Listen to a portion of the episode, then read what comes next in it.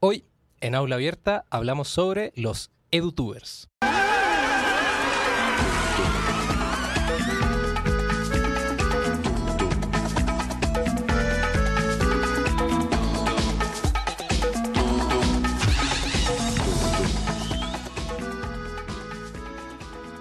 YouTube se fundó el 14 de febrero de 2015, aunque recién el 23 de abril de ese año se subió el primer video al sitio web, el cual se titula Miat de Zoo, algo así como Yo en el zoológico, donde uno de los fundadores de YouTube muestra a unos elefantes y destaca a lo largo de su trompa.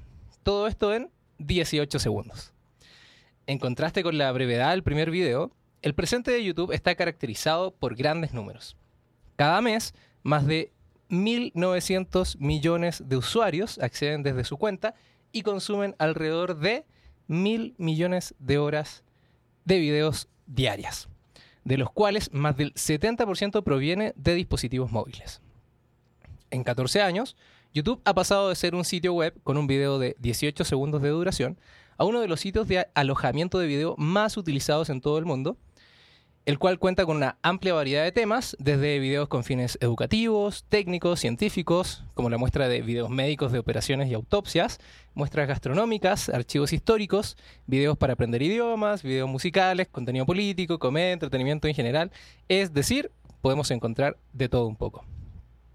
A modo de ejemplo de esta variedad de, de temas en YouTube, les voy a compartir una experiencia personal que conocí de primera fuente. En el 2013 viví en Rapa Nui, antes conocida como la Isla de Pascua, la cual corresponde a la isla habitada más alejada de cualquier continente, ahí en medio de Oceanía. En este lugar conocí a Juan Pablo, un profesor que recién se había comprado una moto y aunque era un avesado taxista, no sabía conducir motocicletas. Debido a las condiciones de la isla, recordemos, la más alejada de cualquier continente, habían escasas opciones para tomar un curso de moto, por lo que Juan Pablo optó por una alternativa rápida y al alcance de su mano para aprender a manejar su vehículo buscó videos en YouTube. Luego de revisar minuciosamente algunos tutoriales y al cabo de algunos intentos, sumado obviamente a su experiencia como conductor de autos, Juan Pablo lo había logrado. Había aprendido a andar en moto por YouTube.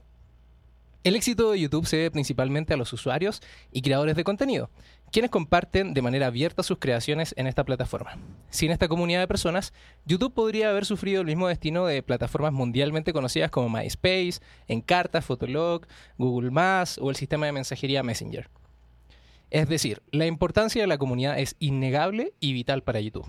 Es por ello que en este episodio hablaremos de los creadores de contenidos educativos en YouTube, conocido como la comunidad de EduTubers. ¿Qué los motiva a crear y compartir contenidos? ¿Por qué escogieron el formato de video? ¿Qué tipos de video educativos hay en los tutoriales, además de los tutoriales para aprender a andar en moto? ¿Son personas que trabajan en YouTube? ¿La comunidad de EduTubers representa el futuro de la educación y la solución a los problemas educativos? del caso de YouTube en el ámbito educativo, del video como formato para enseñar y aprender, de la comunidad de edutubers y mucho más, te lo contamos aquí en Aula Abierta. El Centro de Cultura Digital con Sergio Rubio Pizorno y Javier Lezama presentan Aula Abierta, Aula Abierta, una exploración entre lo educativo y lo digital.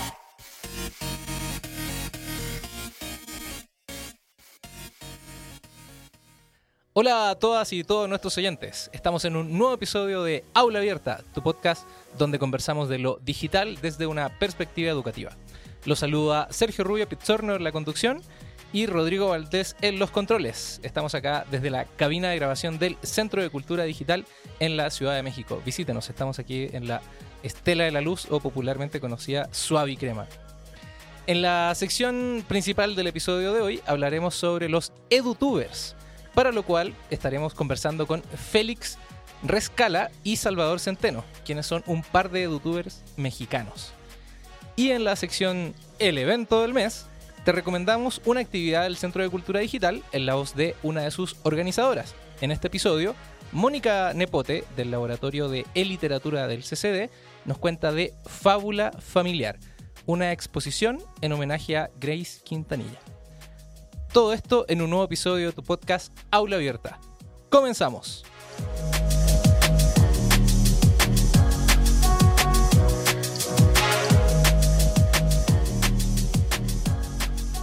En este episodio tenemos el agrado de contar con la presencia de Félix Rescala y Salvador Centeno, quienes nos ayudarán a abrir el aula sobre los edutubers. Damos la bienvenida a Salvador y a Félix y les agradecemos por aceptar la invitación a participar de nuestro podcast Aula Abierta. Muchas gracias, Sergio. Hola, ¿qué tal? Perfecto. Y para que nuestros eh, oyentes los conozcan, voy a leer una semblanza que tanto Félix como Salvador nos hicieron el favor de compartir para que ustedes los conozcan. Félix Rescala es creador y divulgador científico del canal de YouTube Habías Pensado, el cual tiene más de 60.000 suscriptores y un millón y medio de visitas. En su canal, Habías Pensado, aborda preguntas cotidianas para tratar temas de psicología, neurociencia, comportamiento humano y curiosidad. Todo esto con el objetivo de fomentar el pensamiento crítico y científico. Algunos de sus videos se titulan ¿Por qué nos enamoramos? ¿Por qué nos da sueño después de comer? ¿Y qué es la inteligencia? Bastante interesante e intrigante es eso. ¿Alguien se ha, preguntado eso alguna vez? Bueno, Félix lo explica en sus videos. Félix además ha impartido conferencias y pláticas de divulgación en la Benemérita Universidad Autónoma de Puebla, bachilleratos de la NPN de la UNAM, el Museo Interactivo de Economía y eventos como el Pint of Science y Talentland es estudiante de doctorado en psicología de la UNAM. No sé si ya acabaste o no, según tus redes sociales, dice que estás ahí como en las últimas. Justamente, de hecho, lo que está sucediendo es que estoy en los trámites para doctorarme, entonces oficialmente sigo siendo estudiante, pero extraoficialmente ya no voy a clases ni nada por el Tú estilo. ya Entonces, terminaste tu investigación. ya acabé, por eso ya le pongo en las redes, doctor. Entonces ya, ya vamos a decir con total propiedad, fu- solo falta lo burocrático. Félix es doctor en psicología de la UNAM. Para todos los que hacen su doctorado y sus posgrados saben lo difícil que es eso, así que felicitaciones. gracias, gracias. Sergio. Entonces, como doctor en psicología egresado por la UNAM, le ha ayudado a ser ponente de magistral en congresos nacionales e internacionales de psicología. Entonces, él es Félix Rescala del canal de YouTube Habías Pensado. Por su parte, Salvador Centeno es ingeniero mecánico por la UNAM, misma institución donde trabaja como profesor de física aplicada e ingeniería. Es creador del canal de YouTube Salvador Fi, Facultad de Ingeniería, que actualmente cuenta con. Esto es un montón de gente. 105 mil suscriptores. O sea, imagínense, eso es como un pueblo. El ni, siquiera, ni siquiera tan chico. el estadio Azteca se llena con 83 mil. Claro, imagínense. O sea, 105 mil suscriptores, tiene 30 millones de visualizaciones y casi 800 videos. En su canal tiene videoclases sobre física, matemáticas e ingeniería desde primaria hasta nivel universitario, explicados de manera sencilla y accesible. Desde 2014 ha participado en el YouTube Educon, evento que reúne a los creadores de contenidos educativos en YouTube o edutubers. Bueno, de hecho, el Educon solo fue a, partir del año pasado. O sea, pero, pero YouTube ha realizado eventos llamados YouTube Space y YouTube Creator Day que han tenido lugar desde 2014. Perfecto, Sí. muchas gracias por la aclaración, a Salvador. Y también ha sido reconocido por eh, YouTube en su aportación en la educación a través de los medios digitales. Entonces, esos son nuestros invitados del día de hoy. Eh, es la primera vez que en Aula Abierta tenemos dos invitados. Eh, así que, bueno, les agradezco por estar acá, por haber aceptado la invitación y pues con muchas ganas de, de conocer qué es esto del movimiento EduTubers. Entonces, al principio me gustaría preguntarle a cada uno de ustedes de qué se tratan sus canales, habías pensado, y Salvador FI, Facultad de Ingeniería. Claro, eh, bueno, habías pensado, la idea justamente le puse en primera, habías pensado porque siempre trato de responder preguntas curiosas, cotidianas, que la gente nunca, y bueno, las trato de responder de la manera más científica posible, pero son preguntas que la mayoría de las veces la gente nunca había pensado.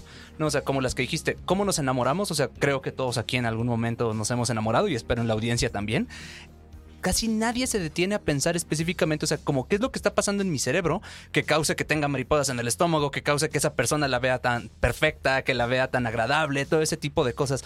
O sea, es algo como nos pasa a todos, pero casi nadie lo había pensado. Lo mismo con los demás videos, ¿no? O sea, ¿por qué nos da sueño después de comer? ¿Qué es la inteligencia? ¿Qué es la depresión? Eh, hay uno que acaba de sacar que me gusta mucho que es ¿qué se siente morir? No, o sea, personas que han muerto y literal después han sido resucitadas y les preguntan, oye, ¿qué sentiste? no, o sea, ese tipo de cosas pues, son cosas que uno nunca había pensado y pues nada, me- los hago simplemente, simplemente, los hago justo para fomentar el pensamiento crítico y científico, es decir, que las personas digan como, ah, mira, detrás de prácticamente toda cosa que está alrededor de nosotros hay ciencia. Y pues para eso hago mis videos y tengo cerca de, ya no me acuerdo cuántos, 90 y algo. Entonces, sí, ¿Y hace va. cuánto que empezaste? Empecé hace ya casi cinco años, Pero haz de cuenta que lo que pasó es que justo como estaba terminando mi licenciatura y después empecé mi posgrado, los estaba haciendo como muy de manera muy inconstante y empecé a dedicarme a tiempo completo a esto como aproximadamente por ahí de julio de este año, julio de 2019. Y ya entonces como cinco años, pero a la vez llevo como seis meses apenas. Así. Ok, O sea, como de tiempo completo, seis meses, pero ya tuviste ahí. Ya un- tuve ahí como mi, mi curva de aprendizaje. Ajá. Servicio social más largo de toda mi vida. Sí. Muy bien. ¿Y por tu parte, Salvador? Bueno, mi canal tiene aproximadamente siete años. Igual que Félix, he tenido partes donde he estado muy constante y otras donde eh, he estado un poco alejado por cuestiones de trabajo. Bueno, básicamente mi canal se enfoca en temas universitarios que se ven sobre todo en los primeros semestres de las carreras de ingeniería. De hecho, últimamente me he dedicado a revisar los temarios de los planes de estudio de las asignaturas para poder darle secuencia a los videos y tener un seguimiento, ¿no? De que prácticamente no sea un video aislado, sino toda, una serie de videos que ayuden a comprender mejor los temas y que se abarquen de una manera mucho más amplia. Sobre todo para ayudar a que los estudiantes tengan un mejor aprendizaje, a que puedan aprender desde donde sea y prácticamente con un montón de ejemplos. ¿Nos podrían dar como algún ejemplo de lo que tratan en sus... O sea, desarrollar un poquito más extenso, por ejemplo, de este sí, video sí. de por qué nos enamoramos o algún, eh, no sé, específicamente algún contenido de física o de matemática que trates en, en tus videos? Sí, Por claro. favor. Por ejemplo, eh, no sé, hay uno de los modos más simples de explicar el enamoramiento. Bueno, existe la palabra enamoramiento, pero también existe la palabra limerencia. Por ejemplo, que literal describe justamente cada uno de los sentimientos que están teniendo las personas. O sea, supongo que te has enamorado en algún momento, me imagino. Espero que sí, si no, no respondas, no te preocupes. Si, si me escuchan llorar los... los Sí, auditores, ya- no, ya Salva, te has enamorado en algún momento, me imagino también. Sí, sí, sí. Rodrigo, te has enamorado en algún momento. Bueno, para las personas que se han enamorado en algún momento, o sea, saben que, o sea, se siente, por ejemplo, eh, las, las mariposas en el estómago, se siente, una de las cosas más comunes es que empiezas a ver a la persona de la cual estás enamorada como si fuera perfecta. No, o sea, tú empiezas a decir, ¿cómo es que no manches? Es, es perfecta, ¿no? O, sea, o perfecto, dependiendo de, dependiendo de lo que te guste, ¿no?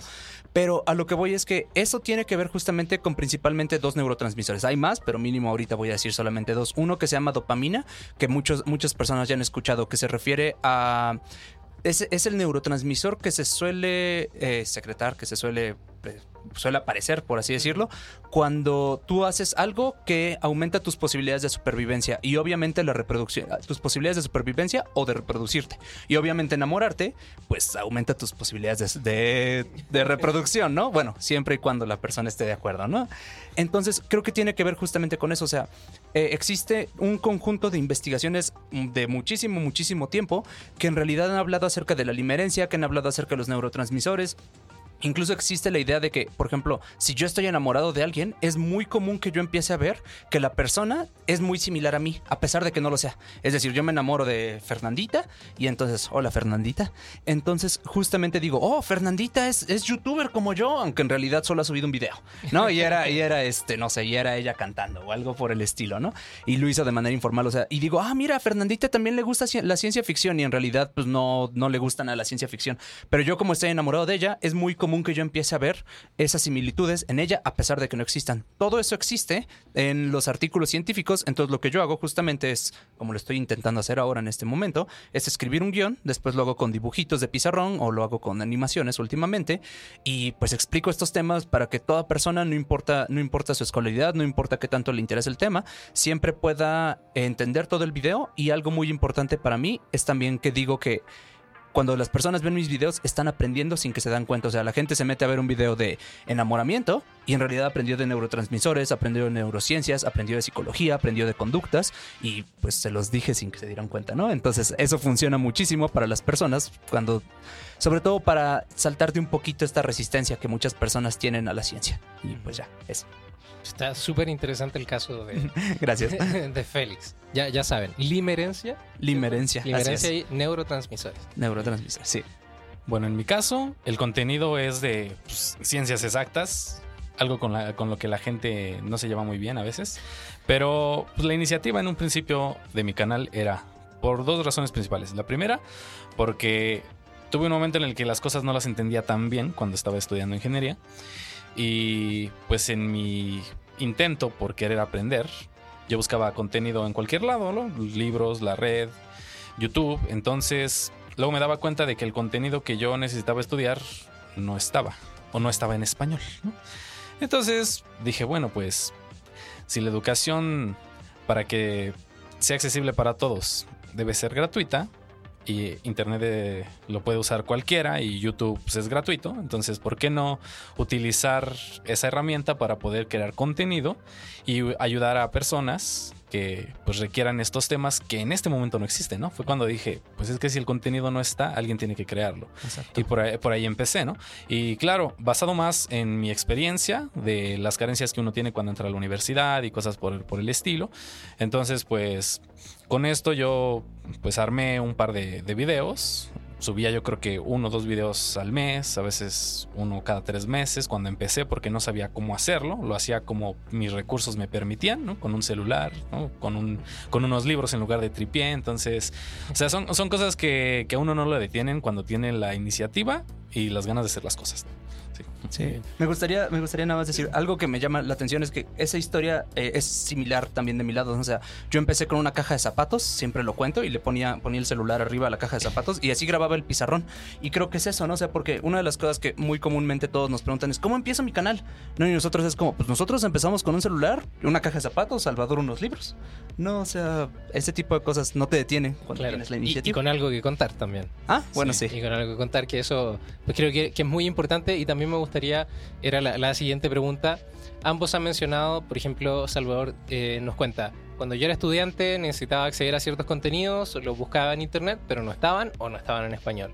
Y Félix, tú también estos contenidos los empezaste a, a elaborar, dado que eras estudiante de psicología. Así es. Entonces, ¿qué es lo que te motiva, por ejemplo, a ti, Félix, o te motivó en ese entonces a decir, bueno, yo quiero crear estos videos, estoy estudiando una carrera de psicología, licenciatura en psicología, supongo, y bueno, voy a crear videos. ¿Qué fue, qué, qué fue lo que te motivó? De repente me pasó algo muy similar a lo que contó Salvador justamente. O sea, estaba, estaba yo empecé a consumir contenido en YouTube, eh, pero pues todo estaba en inglés. Todo, todo, todo estaba en inglés. Todo el contenido educativo estaba en inglés. Entonces, de repente me pasaba que tenía amigos o familiares o cosas por el estilo que les decía, "Ah, mira este video, ¿no? O sea, y, o sea, a pesar de que entendían ciertas partes, no lo entendían tan fácilmente, les costaba más trabajo. Entonces, como obviamente estaban más luchando con el idioma eh, que entendiendo el contenido, pensé en lo mismo que Salvador. A ver, Hubo un video, de hecho recuerdo perfecto, que decía, si no existe el contenido que a ti te gustaría, entonces hay un mundo de personas esperando que tú crees tu contenido. ¿No? Y ese mismo día, o un día cercano, porque ya no recuerdo, agarré el pizarrón, lo puse así sobre la caja de zapatos y empecé a grabar. Me quedó terriblemente mal y este, me di cuenta que tenía que aprender a hacer guion, me di cuenta que tenía que aprender a dibujar. No, no he aprendido a dibujar todavía, pero me di cuenta que tal vez tengo que aprender a pero dibujar. ya se entienden tus dibujos, por lo menos. Ya se- creo que también se entendían en ese momento, pero se entendían un poquito menos. No, y entonces de repente cuando me di cuenta, o sea, recuerdo perfecto el momento en el cual estaba así haciendo el primer video y dije, ¿quién va a ver esto? Nadie lo va a ver. No, y entonces dije, bueno, si puedes hacer que una sola persona se inspire, que una sola persona le guste uno de tus videos, entonces habrás cumplido tu misión. No, o sea, porque con inspirar a una persona puede ser que ya hayas cambiado el mundo. La verdad no sé. Pero pues 60 mil suscriptores después, pues me di cuenta de que obviamente no es, no era solo una persona la que estaba interesada. Y pues seguimos creciendo, ¿no? Así es. Y por tu parte, Salvador, ya nos, nos contaste que justamente fuiste a buscar eh, contenidos, no los encontraste y dijiste, los voy a generar yo. Una, una duda que me asalta es eh, respecto del formato, respecto de los videos. Al- algo nos tocaba recién en, en el tema, en su explicación, Félix, y era que ustedes también consumían videos. También veían contenidos en este formato. ¿Alguna vez se cuestionaron o se preguntaron, ¿lo voy a hacer en video o lo voy a hacer en otro formato? ¿Voy a escribir un blog, por ejemplo, que estuvieron súper de moda hace algunas décadas? ¿Cómo, cómo fue este, esta elección explícita o implícita del formato de video? Mm. Bueno, pues en mi caso yo considero que hay mucho contenido en texto, en libros, tanto impreso como digital, y muchas páginas que también explican las cosas, pero sobre todo en temas que tienen que ver con matemáticas, física o ingeniería, a veces con solo leerlo uno no lo entiende, ¿no? Necesita alguien que te lo pueda explicar para que lo puedas interpretar de forma diferente, porque a veces el lenguaje en los libros es muy formal, muy técnico o de un nivel muy avanzado para quien se está introduciendo en ese campo, y precisamente fue lo que lo que me motivó también a hacerlo de una manera diferente. Yo no utilizo como tal un lenguaje formal ni un lenguaje ingenieril, sino el lenguaje que ocupo es coloquial con las palabras que una persona que no, que no cursó la universidad pues puede entender, ¿no? Entonces, si bien mi función es explicar los temas, también mi función es como traductor, porque interpreto los conceptos que se dicen en la universidad, pero con, con cosas más básicas. ¿no? Sí, eso me parece fundamental. Yo cuando estuve en la universidad estudié para ser profesor de matemática y computación, entonces me siento completamente reflejado en lo- e interpretado en lo que dice Salvador. Por ejemplo, en los libros de matemática todo era trivial. Sí, Entonces es típica esta historia de los estudiantes de, de matemática, chicos y chicas que estudiaron para ser profesores o matemáticos en general, o ingenieros o ingenieras, y estabas estudiando un libro, te ibas, bueno, te leías los teoremas, más o menos le entendías a las demostraciones y te ibas a la lista de ejercicios. Entonces, de repente hacían los primeros y decían, ah, mira, no estaba tan difícil. Entonces ya te ibas al ejercicio 15. Y en el ejercicio 15 decía, este se resuelve como el ejercicio 10. Y el ejercicio de 10 decía, este ejercicio es trivial. O sea, ¿qué significa eso? Que es muy fácil, que el autor dijo, es tan fácil que no, no voy a escribir la solución. Entonces, así fue un poco, eh, o así es un poco la enseñanza o la experiencia de los estudiantes que les toca esos cursos de cálculo, de álgebra en la universidad, con esta cosa de todo es trivial. sí. Así Sí. que eso de que te explique alguien, por ejemplo, como nos dice Salvador, es súper cierto. Y además a mí me parece que tiene un, un elemento, como un valor agregado lo que hace Salvador con sus videos, y es que te está explicando un par. Por ejemplo, cuando él empezó, tú eras estudiante, Sí. ¿cierto? Eras estudiante de ingeniería mecánica. Sí.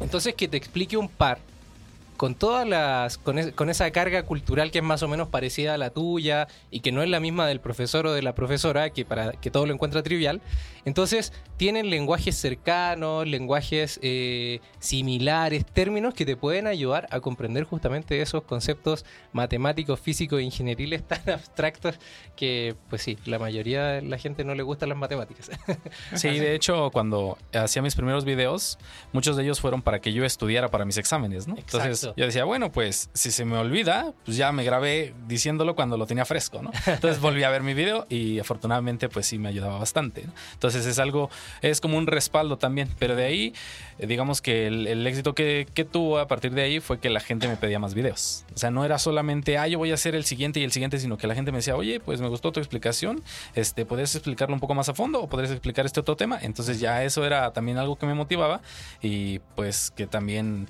servía para que yo aprendiera un poco más. Así es Dicen que uno de los mejores métodos para aprender las cosas es enseñarlo, ¿no?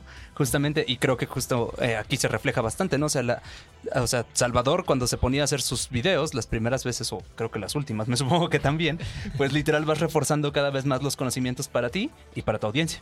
Sí, o sea, de hecho, actualmente como, como profesor de la facultad, que no llevo mucho tiempo, llevo solamente lo que va de este año, ya, ya vamos a terminar, pero pues, Ujú. prácticamente un año podría decirse, eh, me ha ayudado a hacer los videos porque los hago antes de dar mi clase. Entonces realmente hacer mis videos es la preparación de la clase, ¿no? Ya una vez en clase, pues claro, uno puede cometer errores. eh, eh, no sé, cambiando un signo por otro, escribir un número por otro, pero en los conceptos, en el objetivo y en lo que estás enseñando, todo eso queda mucho más claro porque pues ya lo estudiaste con los videos, ¿no? En este caso.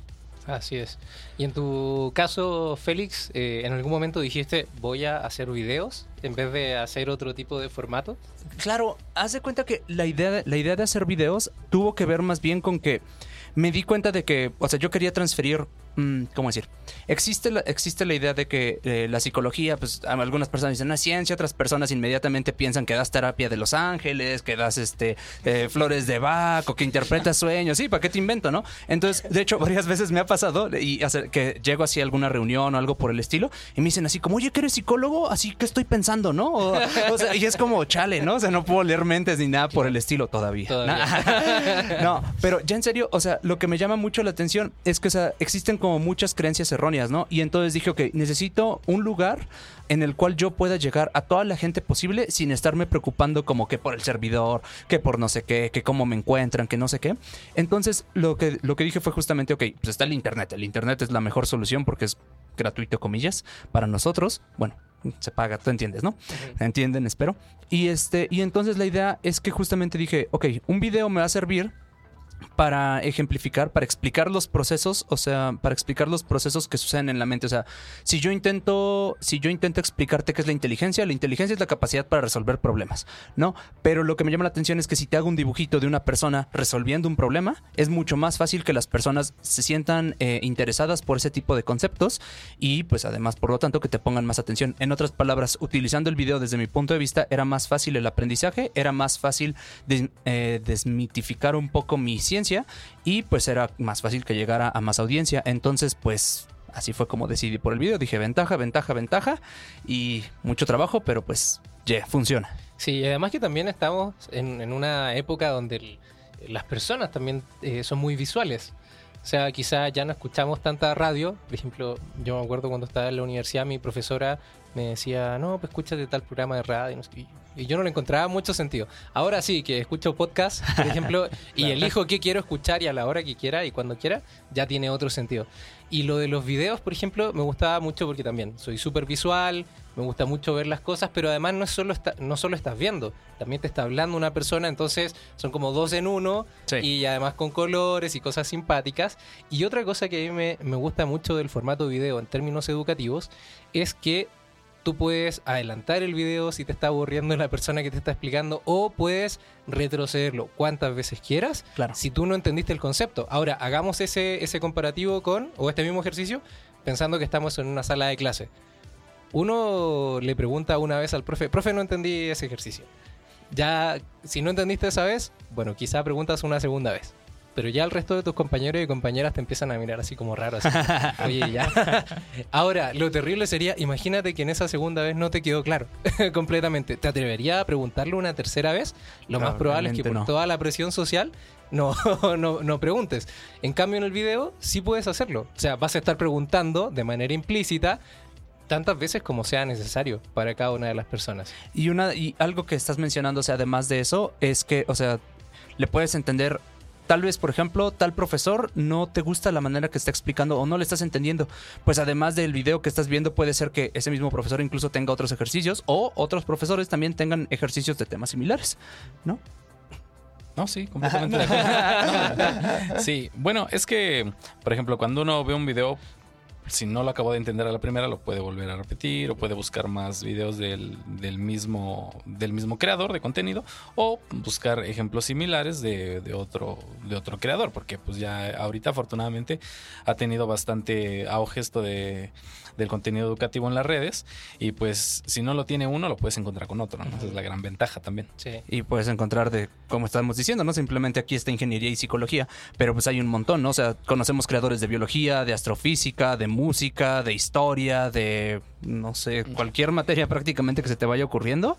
O sea, lo puedes encontrar y eso es lo padre, ¿no? O sea, tú dices, oye, Félix, me interesa la psicología. Ah, qué bien. Oye, pero también me interesa la biología. Ah, pues está bien, adelante, ve otro creador. Que quiero ver ingeniería. Pues ve este creador, ¿no? O sea, somos mínimo, si no mal recuerdo, somos cerca de 80 y algo creadores que nosotros en México conocemos y en el mundo somos ya no sé cuántos. No sé cuál.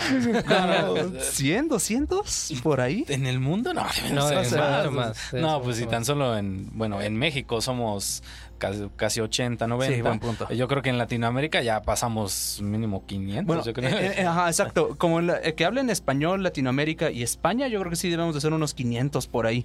Y eso es justamente a lo que voy, ¿no? O sea, si hay 500 personas creando el contenido educativo, pues entonces es muy probable que encuentres lo que necesitas aprender o incluso si no te están enseñando directamente, puede que encuentres algo que te resulte entretenido, ¿no? O sea, que sería el caso de la divulgación, o sea, algún tema que te llame la atención. Y justamente tocaste un término que eh, quería comentar con ustedes, quería reflexionar respecto de, hemos hablado de psicología, hemos hablado de ingeniería o matemáticas, y claramente hay un formato distinto de hacer los videos. Por ejemplo, Salvador, en, en tu semblanza decías que haces videoclases, o así Sí. son los formatos de tus videos. En cambio, los de Félix son más del tipo, del, del tipo, perdón, divulgación, explicar de una manera eh, ilustrada conceptos que pueden ser un poco abstractos. Entonces, a mí este tema, debo decirlo de manera muy personal, a mí me, me- me encanta. Yo soy justamente profesor de matemática, entonces siempre he estado como en este limbo entre las ciencias exactas. Tienes que estudiar matemática como si fuera ingeniero o matemático para ser profesor de matemática Claro. pero también tienes asignaturas o tienes ramos que tienen que ver con educación, que tienen que ver con psicología general. Ahora en el posgrado, por ejemplo, también me ha tocado ver cosas de soci- sociología, antropología, así unas fumadas bien interesantes. Sí, Entonces, y yo siempre me preguntaba, bueno, ¿y cómo divulgo una ciencia social? Por ejemplo. Entonces, uno de los casos que a mí, que fue un ejemplo de cómo hacerlo, fue justamente los videos de Félix. Uh. Cuando lo conocí, que- el, el año pasado creo Sí. que nos conocimos acá justamente en el Centro de Cultura Digital. Y esa era una de mis dudas. Bueno, ¿y cómo divulgo una ciencia como la matemática educativa? Que es una cosa súper desconocida que tiene que ver con estos procesos de aprendizaje y enseñanza de las matemáticas, por ejemplo. Oh. Entonces, ¿cómo divulga esa ciencia? Bueno, no tenía idea cómo hacerlo. Incluso han sido temas de congreso, en donde he expuesto, en donde he trabajado con otros colegas y todavía no llegamos a una cosa tan creativa como lo que hace Félix. Entonces, me gustaría que pudieran reflexionar conmigo respecto de hay ciertas distinciones entre reflexionar ciencias sociales, o sea, perdón, entre comunicar ideas por video, divulgar, en definitiva, ciencias sociales y ciencias exactas como lo que hace Salvador. Ah, Les cuento a los oyentes que tienen cara de pensador, de Ah, pensar. sí, claro, ya Están habías pensado. ahora lo- Sí, o sea, bueno, yo considero que dependiendo el tipo de contenido, nosotros le podemos dar el formato que nosotros queramos, ¿no? O sea, incluso yo, digamos, si bien mi fuerte son videoclases, tengo un pizarrón y yo escribo, etcétera. También tengo algunos videos mm, donde trato de relacionar estas partes de matemáticas con física aplicadas ya a la vida real y son unos pequeños videos de divulgación que tienen un formato que si bien no es parecido al, al de Félix, su objetivo también es divulgar, ¿no? Y es, este, no sé, realizar la grabación de un experimento de, física, ¿no? Ver, ver cómo se realiza, explicar por qué, pero ya sin meter la parte teórica, sin tantos números, ¿no? Sea, ya que la gente vea qué es lo que está pasando fuera del pizarrón, ¿no? Eso es, es básicamente eso. Entonces hay muchas maneras de divulgar una sola cosa, no porque yo sea de matemáticas, forzosamente tiene que ser un pizarrón, ni porque sea psicología, forzosamente tiene que ser así Animación. una a- animación, ¿no?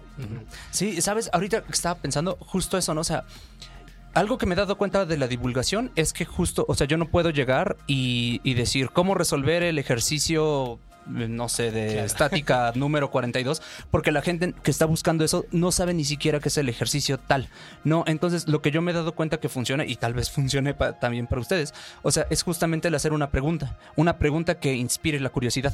Se supone que habías pensado, busca inspirar la curiosidad. O sea, si esto que te acabo de decir, lo de cómo nos enamoramos, en realidad es la excusa para enseñarte neurotransmisores y para enseñarte conducta humana, para enseñarte psicología básica. No, yo también tengo uno que otro curso de psicología, entonces ahorita, ahorita que lo pienso. Pero bueno, entonces tal vez, o sea, si existe un método para divulgar, no, no creo, y creo que puedes utilizar distintos métodos para divulgar un mismo tema, como está diciendo Salvador. Esto de la, esto de la educación matemática, ¿le llamas? Es que no sí, recuerdo. educación matemática o matemática educativa, dependiendo de la perspectiva Ah, regional. La de perspectiva, re- dependiendo a quién le preguntes, ¿no? Sí, esto de la matemática educativa, yo no estoy familiarizado con ello, o sea, no, pero... Nadie, nadie, solo nosotros, nadie. Pero, pero entonces tal vez ese es el nicho de oportunidad, ¿no? O sea, si no hay nadie que está haciendo el contenido, entonces... Hay un mundo esperando que tú crees tu contenido, ¿no? Porque, o sea, yo lo puedo hacer en, en animación, Salvador puede utilizar el pizarrón, pero hay gente que utiliza literal hablando frente a cámara e imágenes, por ejemplo. O sea, no sé si, supongo que se habla de ciertos conceptos abstractos o cosas por el estilo, entonces tal vez sí te convenga un pizarrón, tal vez te convenga animación, pero lo que, lo que trato de decir es que, o sea, siempre y cuando tú puedas hacer una pregunta que inspire la curiosidad de la gente y que tenga que ver con eso, entonces ya estás haciendo divulgación. Bueno, no, tal vez no de- por definición, pero estás haciendo algo bastante cercano. Sí, así que ya saben todos los profes y profesoras de matemática que están escuchando, ya ahí tienen un consejo de alguien que lo lleva haciendo hace cinco años. Sí, Más cinco años menos. más o menos. Bueno. mientras he sido profesor también. Acabas de tocar un tema que justo se me ocurrió esta pregunta ahora que, que los escuché hablar, y es este tema de la divulgación, que dices, bueno, tú han dicho, divulgamos temas de ciencias, ¿cierto? Ciencias como la, la psicología, neurociencia, matemáticas, ingeniería. Y en México existe una organización súper seria de gente así que usted no se la imagina haciendo broma, ¿cierto? Así que, se- eh, que es la Somedicit, Sí. es, la sigla. Yo soy socio de esa Somedicit y es gente que hace investigación. Son investigadoras e investigadores que están preocupados por la divulgación científica o la comunicación pública de la ciencia. También depende de la región donde estés. Sí, Es claro. el nombre que le van a decir. ¿Ustedes tienen alguna presencia ahí? ¿Se consideran primero divulgadores científicos? Tun, tun, tun, tun. Todo depende de a quién le preguntes, porque hay personas, o sea, yo considero que soy divulgador científico porque trato de tomar el conocimiento y comunicarlo divulgarlo a la mayor cantidad de personas posibles. Pero dependiendo a quién le preguntes, algunas personas te dirán no, algunas personas te dirán sí. No, eh, en algunos casos, pues ha sido, eh, hemos hablado con ciertos investigadores o ciertas personas que nos dicen como no, lo que ustedes hacen tal vez no sea divulgación. Otras personas nos dicen, no, sí, claro, hacen la mejor divulgación que he visto en mi vida, ¿no? La más efectiva. La más, la más efectiva, en- algunos nos felicitan por muchas cosas, pero lo que voy es como, depende a quién le preguntes. De la Somedicit tenemos ciertos conocimientos, pero no, no formamos parte de la Somedicit. Entonces, en algún momento, si nos quieren invitar a formar parte y, y, y sobre todo patrocinar nuestros proyectos, no estaría mal, ¿no? Sí, son bien recibidos. Son bien recibidos. ¿Y qué proyectos tienen o realizan ustedes? Además de, de hacer sus videos, que eso ya debe ser un montón de trabajo.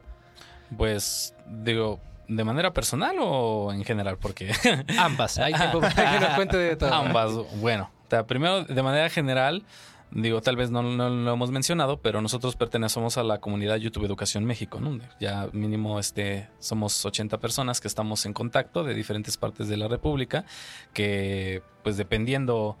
eh, en donde, en donde estemos trabajando, laborando o a qué nos dedicamos, pues es el tipo de contenido que divulgamos, ¿no? O sea, como hace rato dijo Félix, hay gente que divulga biología, eh, eh, historia, ciencia a través de diferentes eh, contextos en YouTube y estamos mm, separados, separados geográficamente, pero conectados por, por las redes sociales y tenemos proyectos en conjunto. De hecho, hacemos colaboraciones cuando salen temas de interés general, ¿no? Como por ejemplo, cuando fue lo de los 50 años de la llegada a la Luna, ¿no? nos, nos reunimos, nos ponemos de acuerdo y hacemos eh, dinámicas, hacemos videos en conjunto que tengan secuencias y son proyectos en los que trabajamos de manera, este, de manera grupal.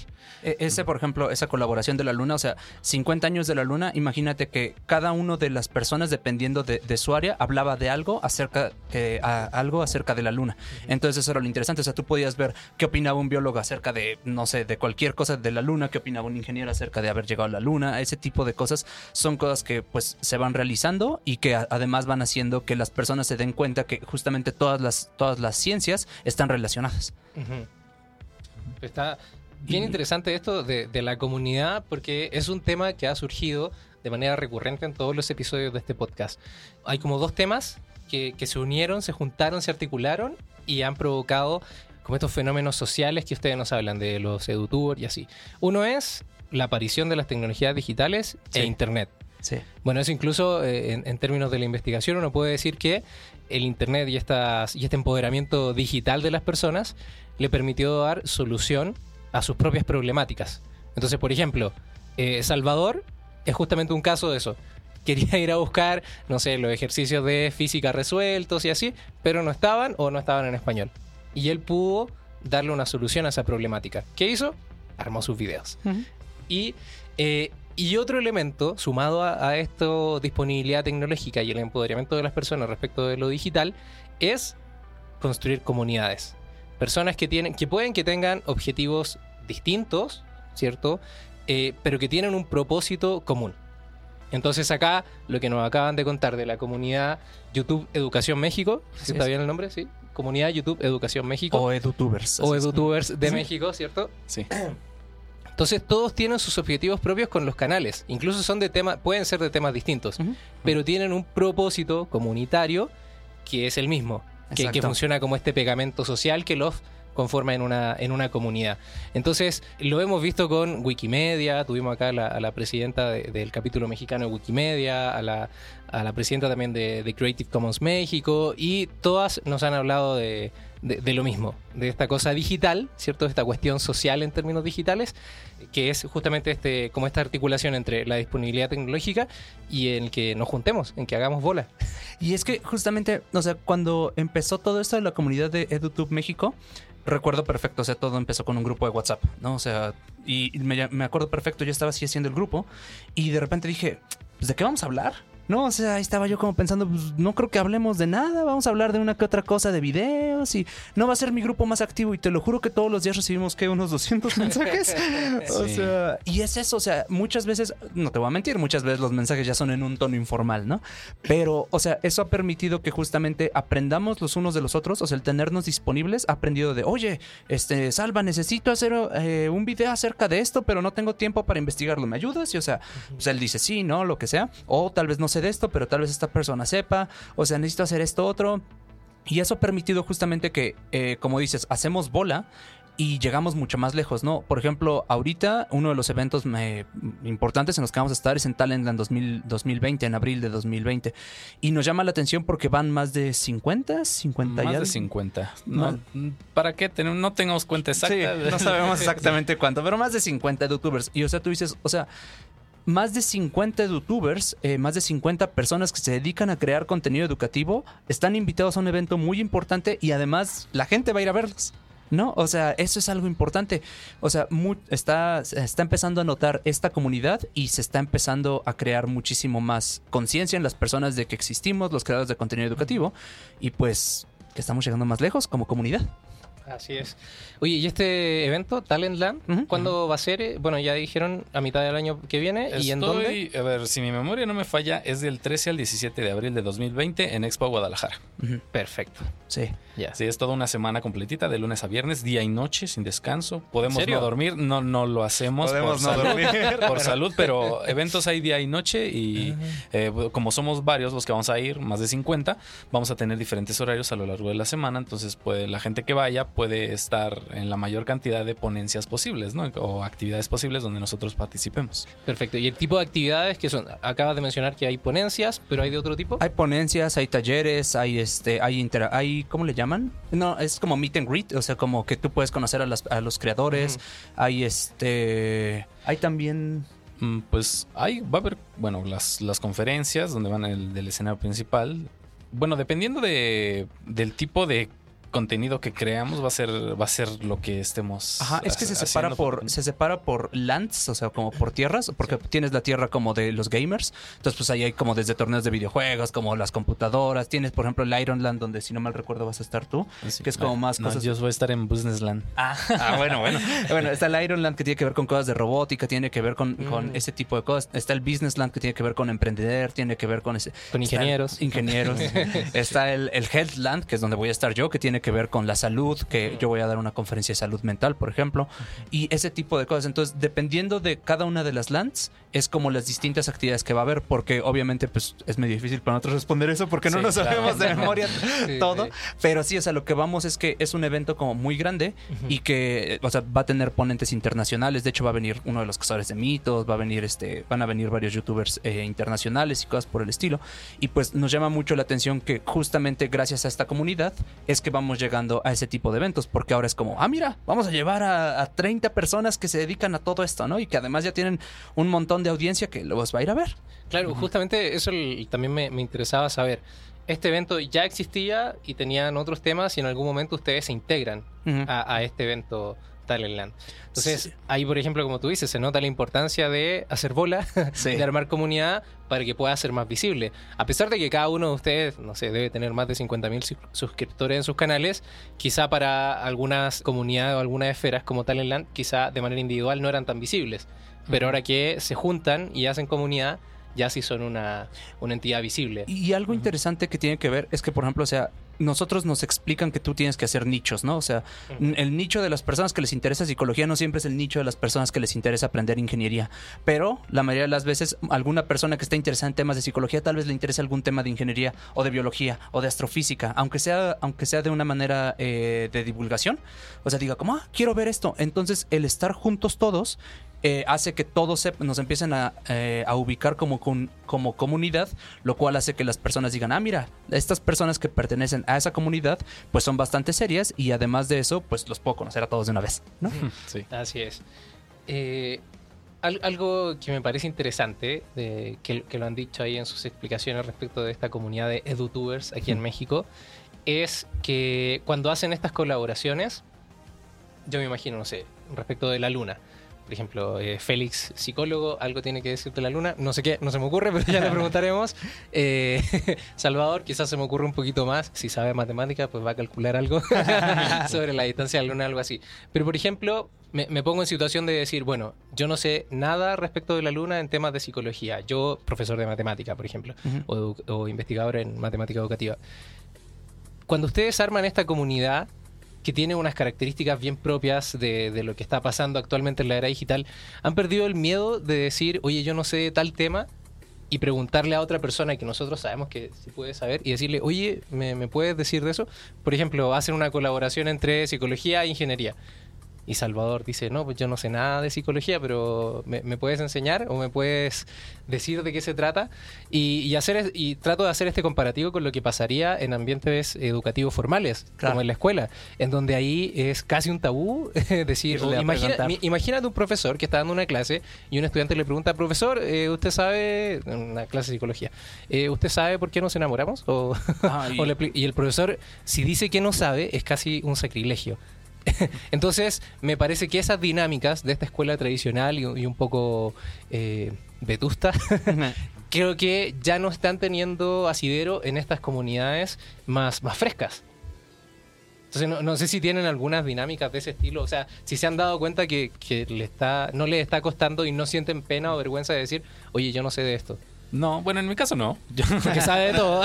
Sí, no, no, pues, si, si- si hay algo que no sé, le pregunto a alguien que sea experto en el tema, ¿no? O sea, si podemos hacer, eh, digamos, que la comunidad se enriquezca en cualquier área de conocimiento, pues preguntar o, o contribuir con nuestro conocimiento. Yo sí lo hago. De hecho, cuando fue este esta colaboración de la Luna, me acuerdo que le pregunté a un astrofísico, oye, este, ¿cuáles son los, los términos más adecuados para referirse a la Luna? En inglés, ¿no? Porque uno puede decir Luna como el sa- satélite natural de la Tierra, pero no van a ser todos los todos los satélites naturales de los otros planetas lunas, ¿no? Entonces así como que es correcto decirlo, está bien, aunque no sea lo mismo, ese tipo de cosas. Entonces sí te aclaran dudas que pueden a, a lo mejor no ser tan, ¿cómo decirlo? No pueden ser tan grandes esas dudas, pero si dices algo mal estás desinformando. Entonces Exacto. siempre es mejor preguntarle al experto para que haya certeza en lo que estás diciendo. Claro, y, y algo que, o sea, por ejemplo, eh, para igual poner un ejemplo, yo hice un video de cómo funciona la alerta sísmica mexicana, ¿no? Entonces, obviamente esto tenía que ver con geología, ¿no? Y tenía que ver con placas tectónicas y muchas cosas, ¿no? O sea, que obviamente sí sé, tengo noción, pero no soy experto, ¿no? Entonces tenía que estarle preguntando a geólogos y, y ellos me revisaron el guion y entonces me ayudaron a hacerlo y cosas por el estilo. Pero creo que lo importante de esto, además de que puedes tener a alguien que te va a ayudar, es justo también tratar de romper un poquito esta imagen de que los científicos lo sabemos todo. O sea, yo soy psicólogo y yo sé algunas cosas de psicología porque también no las sé todas. Y entonces si me preguntas, oye Félix, ¿qué, no sé, alguna pregunta de psicología que no me sepa? Pues no sé. No, o sea, o sea, creo que podría ser esto, pero la verdad no sé. Y creo que no tiene nada de malo, ¿no? O sea, creo que no tiene nada de malo justamente el, oye, Salva, pues no sé, si quisiéramos construir un elevador espacial, ¿cómo le hago? Pues tal vez Salvador esté mucho más capacitado para responder esa pregunta. Y me gusta mucho en parte esta idea que estás mencionando, ¿no? O sea, en la academia, en muchos casos sí he notado que existe un poquito esta resistencia como para, para preguntarle a la persona, o sea, puede ser que tú seas el experto en, en enseñanza de, de matemáticas. Yo digo, no, pero ¿cómo crees que lo voy a preguntar? ¿Qué van a pensar de mí? Pues, ¿qué tiene de malo? No, sea, pues eres el experto, ¿no? Malo sería que no te preguntara. Claro. Pero no todos piensan así. Entonces, sí, también la comunidad ayuda un poco a mover un poco, a, remover, a Claro, a cambiar cambiar este estereotipo, esta dinámica. Y pues la verdad, eso es una ganancia, te diría secundaria, pero es una ganancia más bien. ¿no? Sí, sí, y puede pasar un poco desapercibido este tema. No lo había pensado, de hecho. Que, sí, que, que a mí por lo menos me parece súper importante. Esto de decir, oye, no saber algo está bien, tranquilo, claro. no ha pasado nada. Y preguntarle al que sabe o a la que sabe también está perfecto, incluso es lo recomendable. Y más cuando tu audiencia es el mundo, porque quieras o no, o sea, los edutubers llegamos a toda Latinoamérica, pero pues luego nos ven en que Afganistán, que en Rusia, que en no sé dónde, y entonces, o sea, te hacen ciertas preguntas que quieras o no, si es de, "Hmm, pues, no sé, no, o sea, me acabas de preguntar algo que, que en mi vida se me había ocurrido, ¿no? Entonces, pues, o algo súper especializado, o algo tal vez tan básico que tal vez ya hasta se actualizó a como yo lo sabía. Entonces es eso, o sea, es como te hacen muchas preguntas, entonces pues, siempre es bueno decir no sé y posteriormente investigarlo para quitarte la duda. Bueno, y sigamos con, con esta comunidad de edutubers aquí en, en México. ¿Desde cuándo se empezaron a juntar? Más o menos, ¿cuánto tiempo Mm, ¿Se acuerdan? Considero, eh, bueno, Félix fue el creador de, Uno. grupo de, bueno, de- bueno, bueno, de los pioneros, De los- ¿no? de, De, los administradores originales Ah, del grupo sí. de WhatsApp. Exactamente. Sí, entonces tal vez tenga que dos años, Félix. No Es sé. que sí, o sea, recuerdo, creo que sí empezó por ahí de marzo, abril de 2017, si no mal me acuerdo. O sea, tal vez, dos- no, 2018 sí no. No, o sea, sí, 2017 yo creo que literal empecé con tres, cuatro personas que yo sabía que hacían eh, contenido educativo, contenido educativo, y entonces ya de ahí me dijeron, ah, oye, pues yo conozco a tal persona, y yo conozco a tal persona, yo conozco a tal persona, y de ahí ya te digo, 80 y algo creadores. Sí. Bueno, pero la parte fuerte vino el año pasado, en septiembre del 2018, cuando YouTube hizo el primer evento de creadores de contenido educativo exclusivamente, ¿no? Llamado Educon. Digo, porque YouTube cada año hace sus eventos para todos los creadores de contenido, independientemente la, este, la rama, ¿no? Pueden ser de, de deportes, de comedia, de, de ciencia, de, de arte, no lo sé. Pero el año pasado fue el primero que se especializó únicamente en contenido, en contenido educativo y fue aquí en México. De hecho, vinieron creadores de otros países, ¿no? representantes de, de otros países, Argentina, eh, Perú, Colombia. Colombia. ¿no? Entonces, a Brasil también. Sí, claro. Sí, entonces desde el año pasado ya tuvimos un poco más de unión en la comunidad. Digo, yo en, en ese entonces fue cuando entré. Sí, entonces no llevo tanto como Félix, pero de ahí, independientemente de que unos llevemos más tiempo que otros dentro o fuera de la comunidad, pues hemos sabido convivir con todos, aprender de todos y pues colaborar en conjunto para seguir creciendo. Sí, y justamente eso es algo que me llama la atención porque también luego cuando las personas tienen sus canales eh, de, de contenido educativo, nos dicen, ¿cómo puedo formar parte de esta comunidad? Y entonces nosotros pusimos ciertos requisitos que son básicos, ¿no? O sea, pusimos 500 suscriptores, que, que seas creador de contenido científico y pues te aprobamos, ¿no? Pero la idea de esto es que decimos, es que no queremos poner un, un límite inferior como de 10 mil, como de 100 mil o algo por el estilo, porque entonces filtramos a muchísimos, que puede ser que todavía tengan un muy buen mensaje y que, te- y que estén muy motivados, como para nosotros decirles, no, no queremos ser, o sea, no queremos ser alguien excluyente, bueno, una comunidad excluyente, queremos ser una comunidad incluyente, ¿no? O sea, haces contenido educativo de calidad, bienvenido, ¿no? Perfecto.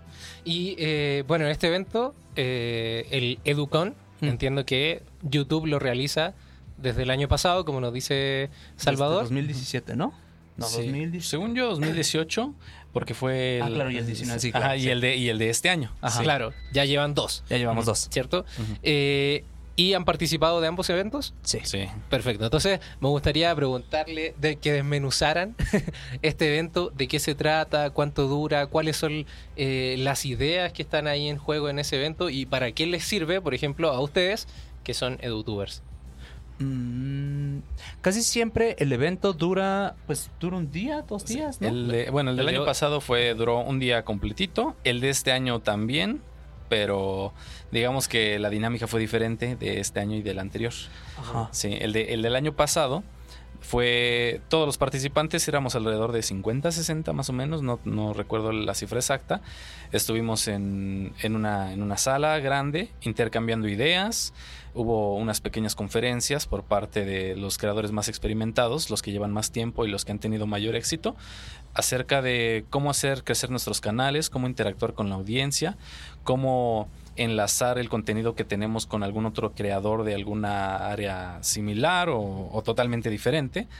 Entonces las dinámicas son, yo creo que lo más representativo es el intercambio de experiencias de los canales que ya llevan muchísimo tiempo y que han tenido éxito hacia los canales pequeños, ¿no? Esta transmisión de, de conocimiento, de, de tips sobre todo, pues es lo que yo considero más representativo, aunque dentro también de de estos, eh, de estos eventos está pues el contacto de que, oye, te invito a colaborar conmigo o yo uso este, estas herramientas, este editor, yo grabo con esta cámara. O sea, todos esos tips que están a lo mejor fuera de contexto del de la creación de contenido educativo, pero que de manera general impactan en la calidad del contenido. Sí, porque o sea, imagínate, tienes a una persona que tiene, no sé, 10 años de experiencia y tiene millones de suscriptores enseñándote específicamente cómo está manejando él su, crea- su creación de contenido. Entonces, aprendes, pues aprendes literal de un experto, ¿no? Lo tienes ahí y es como, ah, mira, yo puedo hacer esto, yo puedo hacer esto, yo puedo hacer esto. Y además de eso, lo que está mencionando Salvador, el networking, ¿no? O sea, ya que estás hablando con él, pues ya es como, oye, pues ¿cuándo, ¿cuándo grabamos algo juntos? Y la mayoría de las veces, la mayoría de las personas, la mayoría de los creadores de contenido educativo son bastante abiertos, entonces sí están así como, ah, pues sí, pues casi casi ahorita, ¿no? O sea, tienes que planearlo desde antes, pero a lo que voy es que sí son, sí son bastante abiertos, están, son permisivos en cuanto a eso, te permiten grabar Sí. Ellos. Y el evento de este año entiendo que duró dos días porque fue uno para la comunidad de habla hispana y otro para la comunidad de habla en, por- en portugués. Porque Así además fue en. Río. Sí. Fue, fue como en una oficina de Google asociada a YouTube, algo así fue. Sí, pues es, es la sede de YouTube Space Rio en Río de Janeiro y pues bueno, tengo entendido que es de las, de las pocas sedes que ya están fijas para eventos de YouTube en Latinoamérica. Literal tienes así un unos estudios bien, bien chidos así para poder grabar ahí. Ahí andábamos todos impresionados con las cámaras. Sí, de hecho, el, el. La diferencia del, del Educón México del año pasado y de este que fue en Río de este año fue que en este espacio que era mucho más grande tenían dos estudios para grabar, ¿no? Uno, uno con todo el equipo, cámaras profesionales, micrófono, iluminación, escenario, todo para Y grabar. Personas, personal. Ajá, y, per- y personal. O sea, tú nada más llegabas, te sentabas y ya te decían, estamos grabando, ¿no? Y ya después te pasaban el archivo. Este era uno de los, de los estudios para grabar. Tú podías entrar solo si querías, con alguien que fuera de otro canal, si querían hacer una colaboración, y pues grababan, ¿no? Y había otro estudio donde pues tenía simplemente la iluminación, el, pues digamos, el, El fondo, el espacio, pero tú llevabas tu equipo, ¿no?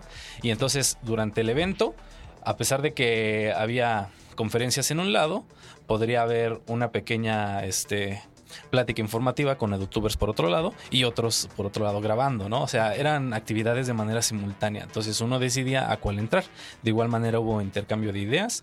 En esta ocasión hubo un- una, de las, una de las ponencias o actividades que me gustó que era cómo hacer que la, que la audiencia te ayude no solamente pues con números en digamos en likes en suscripciones sino también que puedas que pueda ser más sostenible no entonces crear una comunidad como Patreons que te puedan este generar algunos ingresos por el contenido que tú creas no y eso ayuda en que también puedes obtener ingresos por patrocinios no entonces a pesar de que somos contenido educativo pues también se puede no como con calculadoras con libros con editoriales con, con no sé. Un montón de cosas, ¿no? Ajá. O sea, mercancía, puedes tener los patrocinios, puedes, puedes incluso trabajar para proyectos educativos. Es muy común que eh, X o Y persona te diga, oye Félix, necesito hacer una serie de videos acerca de tema X, ¿no? Y pues tú ya tienes más experiencia.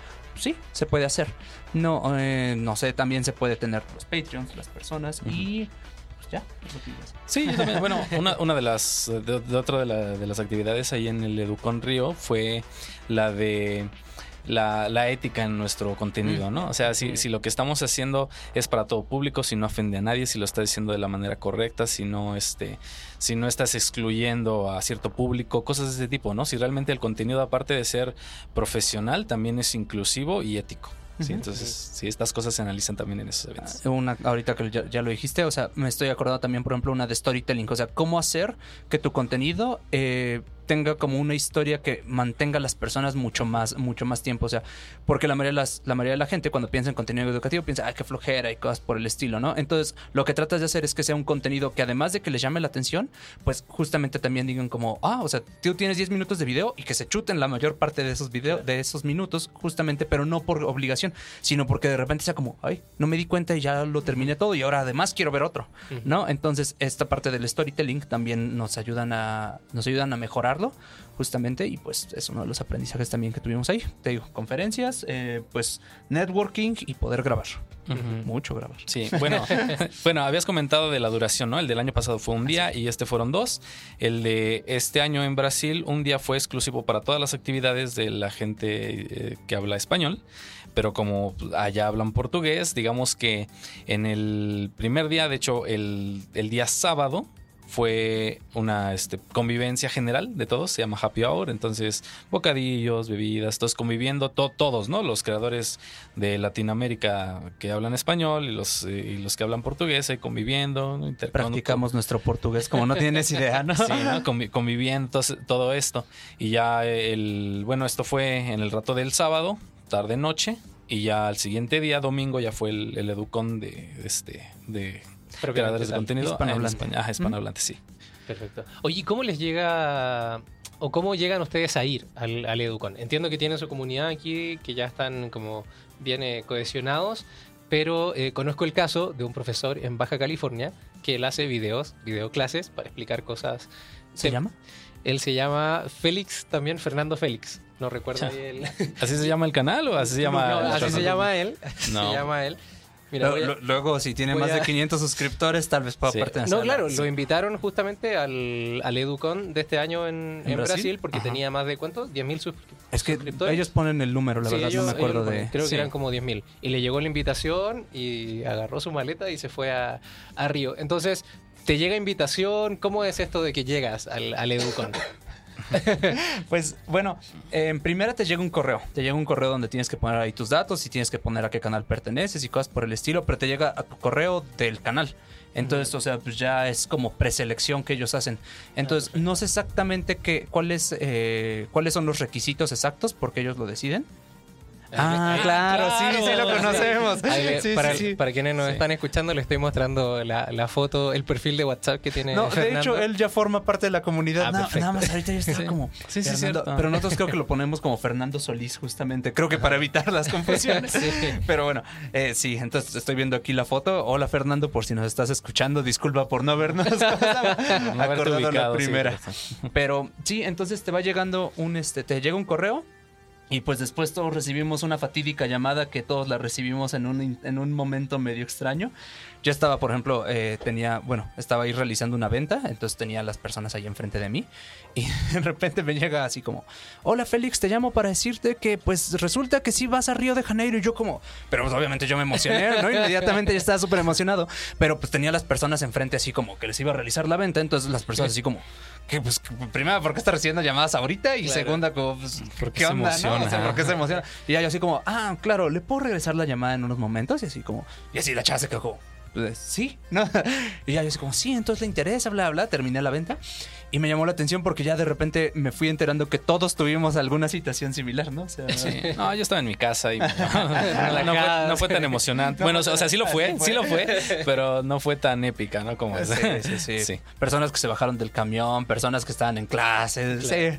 Entonces a todos nos emociona ese tipo de cosas. Entonces, mínimo correo, llamada y te vas. Mínimo Vale. es lo que nosotros sabíamos. Sí, sí, A mí, bueno, a mí me ha tocado en eventos de YouTube anteriores donde no necesariamente es correo, sino que en la misma eh, interfase de YouTube, en la parte de comunidad, también aparecen las notificaciones. Entonces, hay notificaciones que solo le aparecen a los creadores de contenido y ahí te dice, ah, mira, estas son las últimas noticias, pero tienes una invitación para ir al siguiente evento de YouTube, ¿no? Entonces ahí también aparecen y no necesariamente es por correo. Claro. Sí. Oye, voy a hacer la pregunta incómoda. En términos concretos, ¿a qué se refiere esa invitación? O sea, ¿YouTube les pone el vuelo?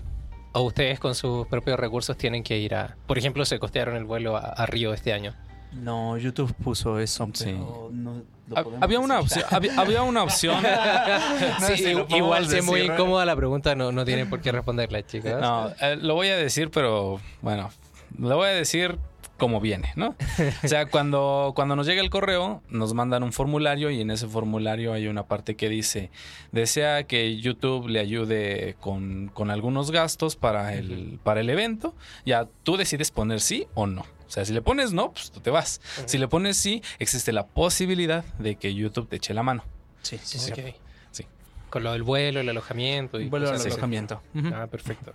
No, pues está súper bien. Si YouTube gana un montón de plata. sí, es- esa era otra de las preguntas que también tenía para ustedes, que tenía que ver justamente, y qué bueno que lo introdujo Salvador hace un ratito, esto de hacer un trabajo más sostenible en YouTube. Porque sabemos que uno puede monetizar, creo que ese es el término, monetizar sus videos. Y eso es una elección que realiza el creador o la creadora de contenidos y lo hace con cada uno de los videos. Creo que eso, cada vez que sube un video, él o ella puede decidir si monetiza o no Sí, monetiza correcto. ese video. Sí. Entonces, en términos de los edutubers, cierto que tiene que, que ver con esta cosa de la educación y que las personas siempre piensan que a los profesores deberían pagarle menos. y- Entonces, quizás heredan un poco esos fenómenos también a- hacia estas otras esferas educativas.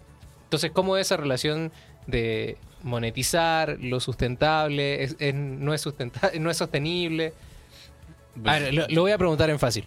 ¿Ganan dinero creando contenidos Sí. en YouTube? Sí. Perfecto. Sí, pero una cosa es ganar dinero, otra cosa que vivas de eso. ¿no? Claro. O sea, es muy, muy. Sí, una, una cosa es hacer videos de ingeniería y la otra es hacer eh, videos como, ¿cómo se llama? Luisito Comunica. Claro.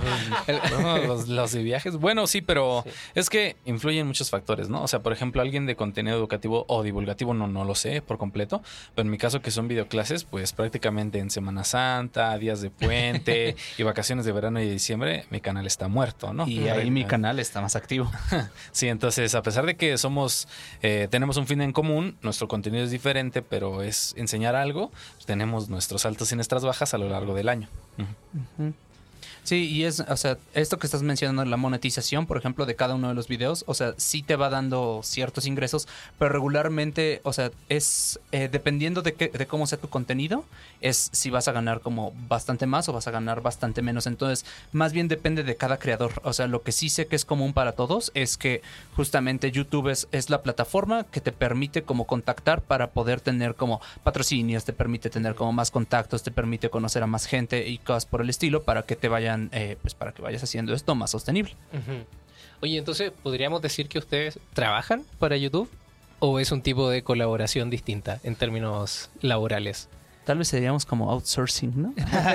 Sí, como freelance- freelancers. como freelancers, Sí. como freelancers que justamente utilizan YouTube para pues para transferir, para transmitir el conocimiento y así porque no tenemos ten- tenemos un contrato oficialmente. No, No, no, ¿sí? basta con que, o sea, YouTube no te dice, ay, si no sacas cinco videos al mes, te cancelo Ajá. tu canal. O sea, puedes no hacer nada en años y tu canal está ahí, ¿no?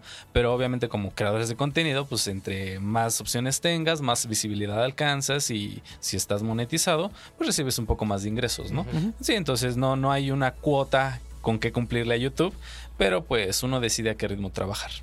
Y por lo tanto también decides qué tanto vas ganando y qué tantas oportunidades vas teniendo por fuera y por dentro de YouTube. Claro. Sí, porque supongo que mientras más eh, suscriptores y más populares se hagan los videos y sus canales, también llegan como otras opciones por fuera para poder eh, hacer más sostenible esto de auspiciadores, quizá cosas de ese Sí, estilo. claro, conferencias, ¿no? Este, sí, realizar actividades. en- Invitaciones a podcast. Sí. Pero acá no les vamos a pagar. Bueno, buena audiencia, fue todo Bueno, un gusto. gracias, gracias. eh. No, eh, está muy bien porque algunas veces pasa con o, o en la sociedad eh, se tiene como esta mala idea y lo digo así bien claramente de que hay algunos trabajos que uno no tendría por qué cobrar, que casi tendría que regalarlos, como la música, las artes en general, la docencia. Y, y- y así, o sea, es típico que uno llega a una parte, no sé, yo cuando estaba viviendo en Chile llegaba a casa de familiares y me decían, ay, tú eres profesor de matemática, oye, ayúdale a mi hijo ahí que tiene tarea mañana. Y yo así, oye, yo soy, profesional, soy profesional de la educación, pasé no sé cuántos años en la universidad y pues esto no es... o sea, sí te puedo ayudar, pero tampoco se acostumbren. Claro, claro. Y sí, sí te entiendo. O sea, de hecho, muchas veces el, el ser youtuber, eh, o sea, hay, por ejemplo, hay como ciertas esferas que no están tan acostumbradas a que se transfiera, a que se den videoclases, a que se divulgue a través de las redes sociales, ¿no? Entonces, sí lo ven como... "Hmm, ¿A poco puedes ganar dinero de eso, no? O sea, es, es de las primeras cosas que te preguntan. Incluso lo ven raro. E incluso algunos cuestionan como, pero si nada más te pones frente a la cámara, ¿no? O sea, sí, ajá, o sea, Yo he recibido comentarios que dicen, ah, oye, pues está chido que te paguen por no hacer nada, ¿no? Ajá. Sí. Y, y es eso, ¿no? O sea, de repente, quieras o no, eventualmente te acostumbras, ¿no? Porque ya lo has escuchado tantas veces que es como, como que, eh, pues sí, o sea, eh, muchas veces pasa que les explicas a las personas como, no, pues es que, o sea, requiere hacer investigación, requiere hacer un guion, requiere hacer la animación, la ilustración, la edición, la presentación, la grabación, todo, ¿no? Y este, y pues sí se quedan como, ah, pues sí, pero todos piensan que más bien el aspecto de la producción de- del video es lo difícil, cuando yo considero que el hacer el contenido es lo difícil, ¿no? O sea, es mucho más difícil, al menos para mí, hacer un, un guion que te explique cómo te enamoras de un modo dentro de 5 o 6 minutos eh, que sea interesante a pues, pararme frente a la cámara. Claro, requiere muchísimo trabajo también el, el realizar el video, pero al menos lo que yo considero que nos hace a nosotros especiales los edutubers, justamente es que de lo que nosotros estamos hablando, pues es de contenido educativo y es como una clase, es como un, es un contenido, es como una revista de divulgación que estás haciendo y pues nadie cuestiona si le tienes que pagar al profesor o le tienes que pagar al escritor que hizo el, el artículo de divulgación. Entonces nosotros pensamos lo mismo, ¿no? Nuestro contenido pues cuesta trabajo crearlo y pues por lo tanto se tiene que pagar. Sí. ¿Y han pensado alguna vez eh, en poner sus contenidos, sus videos en otra plataforma que no sea YouTube?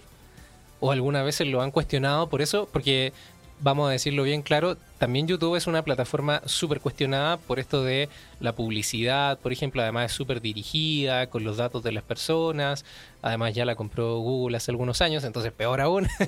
entonces, no sé si han tenido alguna crítica al respecto de, oye, ¿por qué ponen sus contenidos en YouTube y no lo ponen en otra parte, como no sé, Archive, que es ahí completamente libre?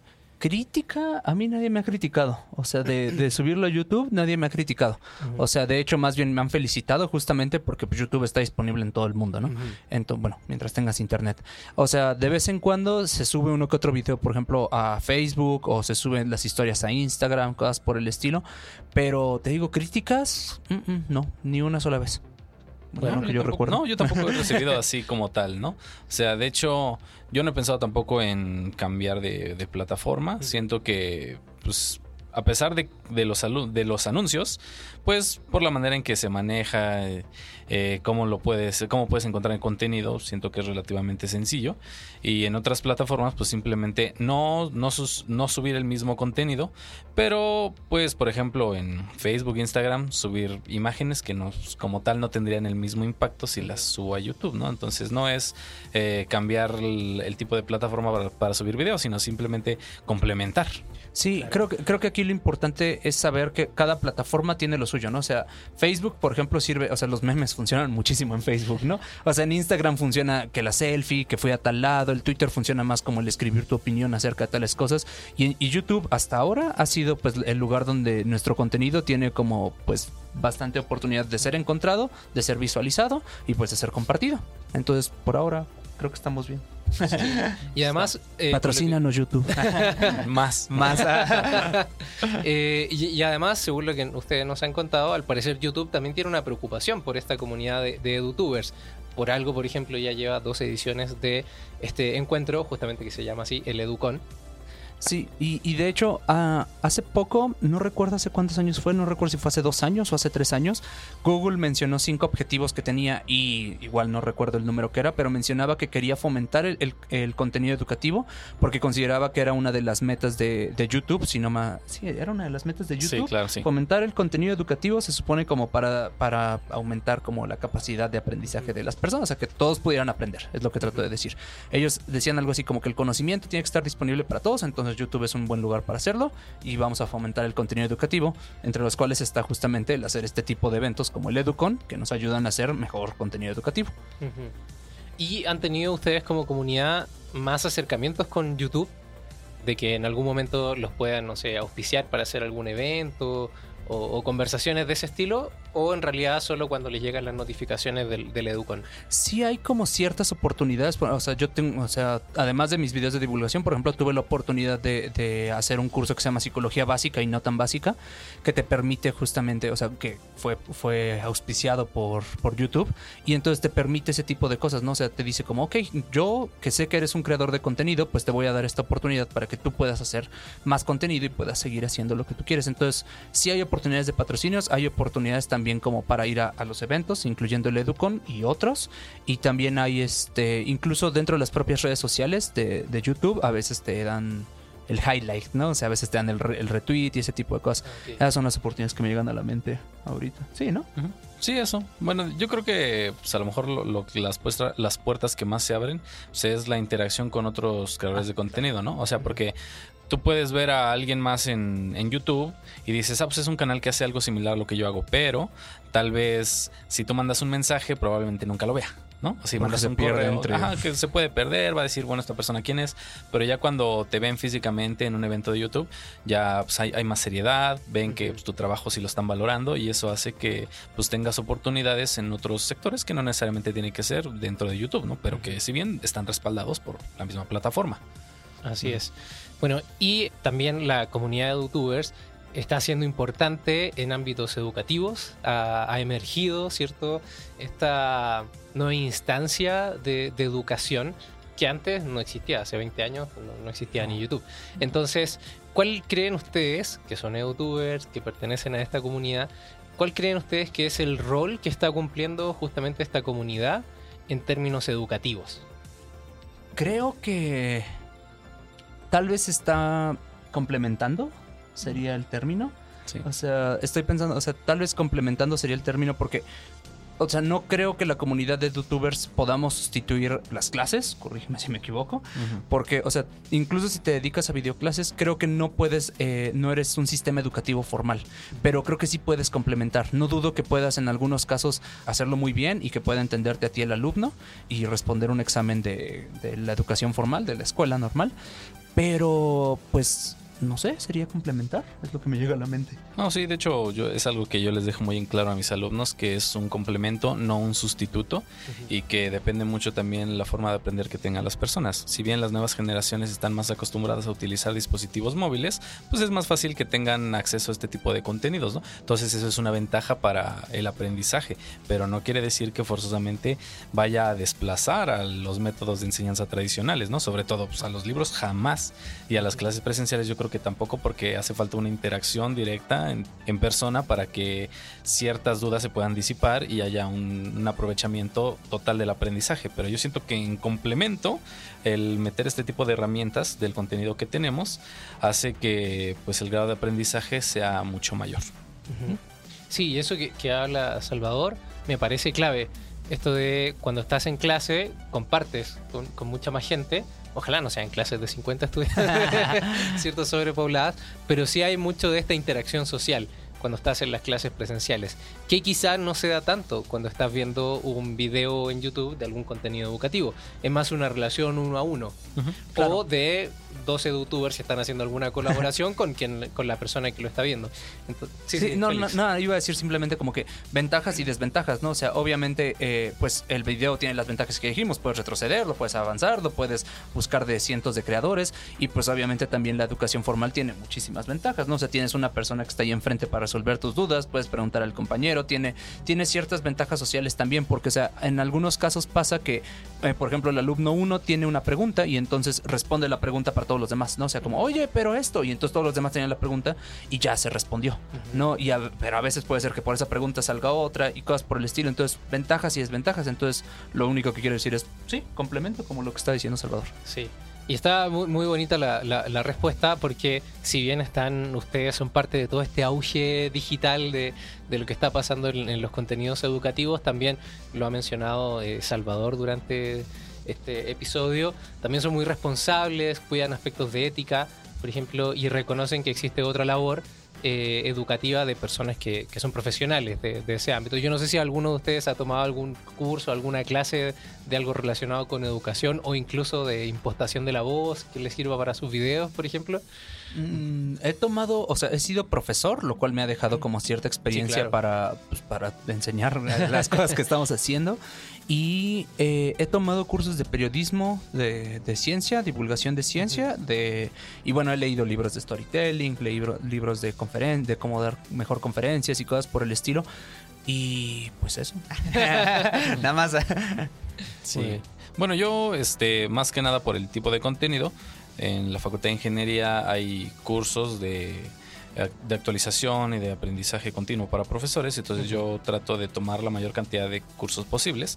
De hecho, apenas acabo de terminar uno que se llama aprendizaje a través de dispositivos móviles, ¿no? Utilizando diferentes aplicaciones y herramientas que hay en la web para estar interactuando con los alumnos sin necesidad de, de que estén presentes, ¿no? Que me complementa para el contenido de mi canal. Y por otra parte, para el siguiente semestre ya tengo programado yo impartir un curso para que los profesores puedan realizar sus bueno, sus apuntes o contenidos en formato de videos y pues les, les auxilia para sus clases. Eso sobre todo yo creo que ayuda bastante porque es algo que si bien te puedes tardar en hacerlo, en planearlo, en grabarlo, una vez que ya está, pues lo pueden ver una vez, dos veces, 100, 200, ¿no? Entonces es, digamos que el tiempo invertido se, bueno, no sé cómo, cómo decir, cómo decirlo, sacan se, mucho se multiplica, sí, sí, sí, sí. sí. Sí, eh, eso ahorita que lo dices es algo como muy común porque, por ejemplo, también incluso eh, hubo hace unos meses dimos un, dimos un curso de cómo hacer eh, videos de contenido educativo. Entonces había muchas personas que están interesadas justamente en crear este tipo de contenidos. Sí. Y, o sea, en algunos casos, además de dar los cursos, pues nos toca darlos, justo Sí, como claro. está diciendo Salvador, porque luego si llegan de cómo hacemos nuestro canal, cómo hacemos esto, y yo que soy profesor y nunca he tomado este una clase acerca de cómo usar la, la videocámara o, o no tengo videocámara, solo tengo celular, pues se, se trabaja con lo que se tiene y la mayoría de las personas salen bastante contentas y con un video más o menos terminado, ¿no? Sí, y el, y el formato de video también como estrategia educativa, por ejemplo, para pedirle a los estudiantes que hagan un video Mm. sobre algunas cosas, creo que está funcionando también bastante bien. La semana pasada estuve invitado a un evento en el Poli de formación y profesionalización docente y profesores de los CECIT compartían sus experiencias y una de las profesoras, me va a perdonar, no recuerdo su nombre, pero mostraba que estudiantes explicaban fenómenos físicos grabando videos y ella les daba la pauta. Tiene que tener mínimo tal cosa, tal cosa, tal Claro. cosa. Y ellos ponían toda su creatividad. Creo que no les ponía límite de tiempo, pero duraban como 10 minutos. Y me acuerdo de un video que los chicos empezaban, crearon un rap sobre una cosa física. Entonces, a uno, yo no escucharé mucho rap, pero me, me llamaba mucho la atención que uno estaba. Hicieron música, eh, eh, digo. Claro, estuvieran hablando y, y les quedó re bueno, ¿ah? Y por ejemplo, yo también lo uso, tengo unos eh, estudiantes que son profesores en, en Costa Rica y estamos trabajando con algunas cosas de un software de educación matemática que se llama GeoGebra y los puse a, bueno, los voy a poner esta tarde a que hagan unas construcciones y que expliquen cómo las hacen y que también las graben en, que graben su pantalla Claro. mientras lo explican. Entonces, esa estrategia de- del video como una herramienta educativa también está teniendo bastante impacto, no solo de comunicar contenido educativo, sino también utilizarlo como herramientas de, eh, formativas y de, y de evaluación. Ya. Bueno, eh, ya estamos finalizando el, el episodio eh, y bueno, quiero agradecer eh, que ambos hayan aceptado la invitación y me gustaría finalizar preguntando, preguntándoles cuál es el futuro de sus canales. Si, si se lo han planteado, ya tienen algunos planes. Félix está terminando, ya terminó su doctorado y ahora pues, le estás dedicando más tiempo desde hace seis meses, así nos dices. Eh, Salvador ya da clases ahí en, en- la UNAM Ingeniería, siguen haciendo sus videos. ¿Tienen algunos planes a- al futuro con, con sus canales o con la, con la comunidad de, de los edutubers aquí en México? Yo de momento. ¿Que puedan sí. contar? No, sí, sí, yo de momento sí. O sea, yo por la materia que imparto, eh, prácticamente en el transcurso del semestre pasado lo que hice fue abarcar el temario completito de la asignatura en videos. Entonces tengo más de 100 videos tan solo de la materia que imparto que tranquilamente alguien podría, este, pues digamos, darse la libertad de no aprovechar al 100 las clases, pero pues, complementándolo con los videos, estoy seguro, yo, yo garantizo que sí, se, que sí se puede, ¿no? Porque hay gente que sí me ha dicho que ha pasado sus extraordinarios por mis videos. Entonces mi materia es de segundo semestre, pero tiene seriación. O sea que el siguiente semestre hay una que le sigue y luego una que le sigue. Mi objetivo es que cada semestre tenga abarcado el temario completo de una asignatura que siga o, o anterior, ¿no? Posterior o anterior. Y digo solamente una para que por lo menos cada semestre los estudiantes tengan herramientas adicionales para que puedan aprender en una de sus asignaturas que no necesariamente tenga que ser por medio de libros o en clase. ¿no? Sí, pues justamente del canal lo que estoy pensando es, eh, estoy sacando un video aproximadamente cada viernes, entonces continuar con eso e incluso también incursionar un poco más a las videoclases, o sea, casi no hay videoclases de psicología que te vayan explicando como cada teoría, que te vayan enseñando, por ejemplo, acerca de cómo medir constructos psicológicos, que, o sea, qué son los constructos psicológicos, así de fácil, ¿no? Entonces, justamente hacer algo similar, tomar en cuenta el plan de estudios de psicología y pues ir haciendo, no sé si todas las materias, pero mínimo algunas, y continuar con eso y pues sí, ir avanzando hasta que, pues, hasta que se acabe todo, ¿no? sí, dedicarnos a esto. Muy Sí. bien, muy bien. O sea, ¿tienen, ¿y han pensado alguna vez como dejar su trabajo y ponerse, dedicarse a solo a ser edutubers? Sí. Bueno, pues yo le dedico más tiempo a YouTube que a las clases de la UNAM. Por- Porque realmente así lo complemento, ¿no? O sea, es por eso. Pero Yo me he dado cuenta que justamente, o sea, cuando he llegado a tener, o sea, cuando tengo trabajos, justamente, o sea, los trabajos te requieren como cierto horario y ciertas cosas y así, pero prácticamente todo mi tiempo libre se va a hacer contenido educativo. O sea, haciendo el doctorado mientras trabajaba, mientras terminaba la licenciatura, recuerdo que justo le dedicaba un montón de tiempo a hacer, a hacer los videos y ahora que lo estoy haciendo de tiempo completo, le dedico más tiempo, ¿no? Se, Sí. se lo dedico todo el día. Pues muy bien. Bueno, chicos, les agradezco eh, por haber aceptado la invitación, por, por esta gran conversación que hemos tenido. Espero que a la gente le pueda quedar un poco más claro de qué se trata esto del movimiento educativo en YouTube, de los edutubers. Y bueno, ¿dónde los pueden encontrar? En las redes sociales. Bueno, a mí me encuentra como Salvador Fi, es Salvador, espacio FI, de Facultad de Ingeniería, y en Twitter como Chavita Fi. Y yo habías pensado en Twitter, Instagram, YouTube y Facebook. Habías pensado. Y si llegaste hasta acá del podcast, envíanos un mensaje a Salvador o a mí y créeme que te vamos a responder, a Sergio también, obviamente. Sí, Y te y vamos a yo, doy fe de que sí responden. Yo le escribí a Félix para hacer esta invitación por Twitter. Bueno, creo que ya lo he dicho esto como tres veces. Me ha resultado esta estrategia con los invitados. Le escribí por Twitter y, y me respondió bastante rápido. Así que doy fe de que sí responden. Así que ahí esperamos sus mensajes, ¿eh? Le damos las gracias a Félix y a Salvador por haber participado en este episodio de Aula Abierta.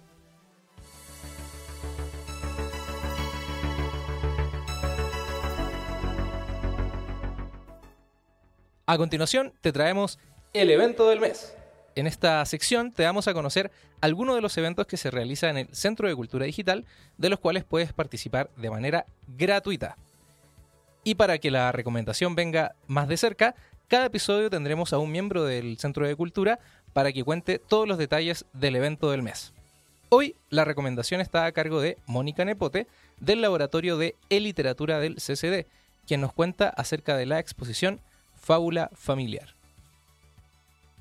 Soy Mónica Nepote, estoy a frente del laboratorio de e-literatura. Nuestro laboratorio, básicamente y para resumir, podemos decir que investiga qué lectores y escritores somos en un momento en el que estamos rodeados de dispositivos electrónicos, es decir, cómo leemos y escribimos en una época de pantallas. Un poco a partir de ahí hacemos una investigación que se deriva en muchísimas salidas. El evento del que quiero hablar es de la exposición que es una especie de homenaje eh, a Grace Quintanilla, quien fue directora del Centro de Cultura Digital desde que se fundó hasta el 2018, finales del 2018, y que murió el año pasado. Y bueno, es una exposición que se llama Fábula Familiar y que está constituido por algunas piezas hechas por Grace, sus piezas de videoarte y una curaduría que ella hizo también con el trabajo de distintos artistas. Esta exposición muestra, como ya dije, algunas de las piezas que hizo Grace Quintanilla a lo largo de su vida. Se va a encontrar el espectador que venga a verla con el trabajo y la investigación de una mujer que ahondó con las tecnologías que tenía en ese momento al alcance, muchas de ellas con videocámara, con la posibilidad también de los archivos sonoros, ¿no? de los soportes sonoros. Un trabajo que indaga en torno al cuerpo, al cuerpo de las mujeres, al cuerpo femenino, a el imaginario femenino, a la historia personal, a cómo se tejen los roles de madre, hija, hermanas. Por eso se llama también fábula familiar, ¿no? Grace decía en un texto que escribió que retomó una frase que le dijo su padre y eso puntúa creo todo su trabajo, ¿no? Que es tú eres tu historia.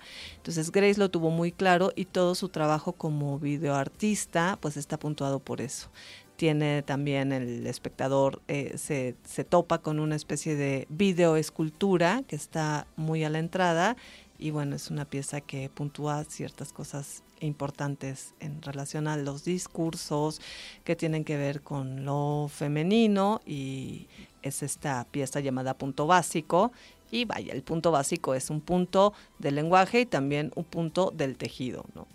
Algo también que tiene como un plus la exposición, digo, aparte de la curaduría que hizo Grace con el trabajo de varios artistas y que se presentó hace años en el Arte Alameda, también está, encontramos una pieza sonora en el memorial que es una especie de homenaje y un memorial en el memorial en torno a Grace Quintanilla, ¿no? y también tenemos una pieza en donde vemos sus últimos trabajos que estuvieron, que ella compartía en sus redes sociales, principalmente en el Instagram, que lo tomó como un cuaderno de apuntes o como una pizarra personal donde iba mostrando pues indagaciones y, y recursos de narrativas digitales que a ella le importaban y que sabía usar muy muy bien. Esta exposición está dedicada, pues yo pensaría de entrada como muchas exposiciones para todo público, curioso o curiosa de saber cómo puedes narrar historias a partir de, narrativas digitales. Eh, cómo puedes usar el sonido, cómo puedes usar la imagen, la imagen en movimiento y también qué, qué importancia pueden tener estas eh, plataformas públicas, ¿no? como las redes sociales, también para revertir y hacer más que una radiografía boba, ¿no? pues una radiografía de eh, expresiones artísticas o exploraciones. Esta exposición estará abierta hasta el 29 de marzo, de martes a domingo, de 11 a 7, aquí en el Centro de Cultura Digital.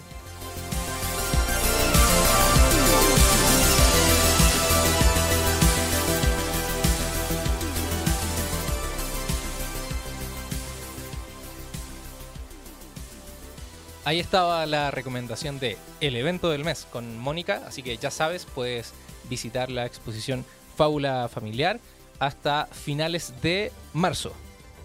Y finalizamos este episodio dándote las gracias por acompañarnos una vez más en el podcast Aula Abierta. Te recuerdo que si quieres contactarte con nosotros, nos puedes escribir en Twitter a la cuenta arroba aulaabiertapod, P-O-D, arroba aulaabiertapod y arroba Sergio Rubio, al inicio con Z en vez de S, arroba Sergio Rubio, la cuenta de aquí su servidor. También, para los más clásicos, nos pueden escribir al correo electrónico aulaabiertapodcast.gmail.com. Además, y eh, esto es una gran alegría que queremos compartir con, contigo, es que ya estamos en todas las aplicaciones de podcast en donde nos puedes escuchar. Así que búscanos como Aula Abierta en Spotify, Apple Podcasts, iVoox, YouTube y SoundCloud. Y obviamente te invitamos a que te suscribas a nuestro podcast en cualquiera de estas aplicaciones y que nos dejes tus comentarios y tus calificaciones para que podamos interactuar directamente. Nos escuchamos en una próxima edición de Aula Abierta. Hasta luego y gracias totales. Aula Abierta, una producción del Centro de Cultura Digital.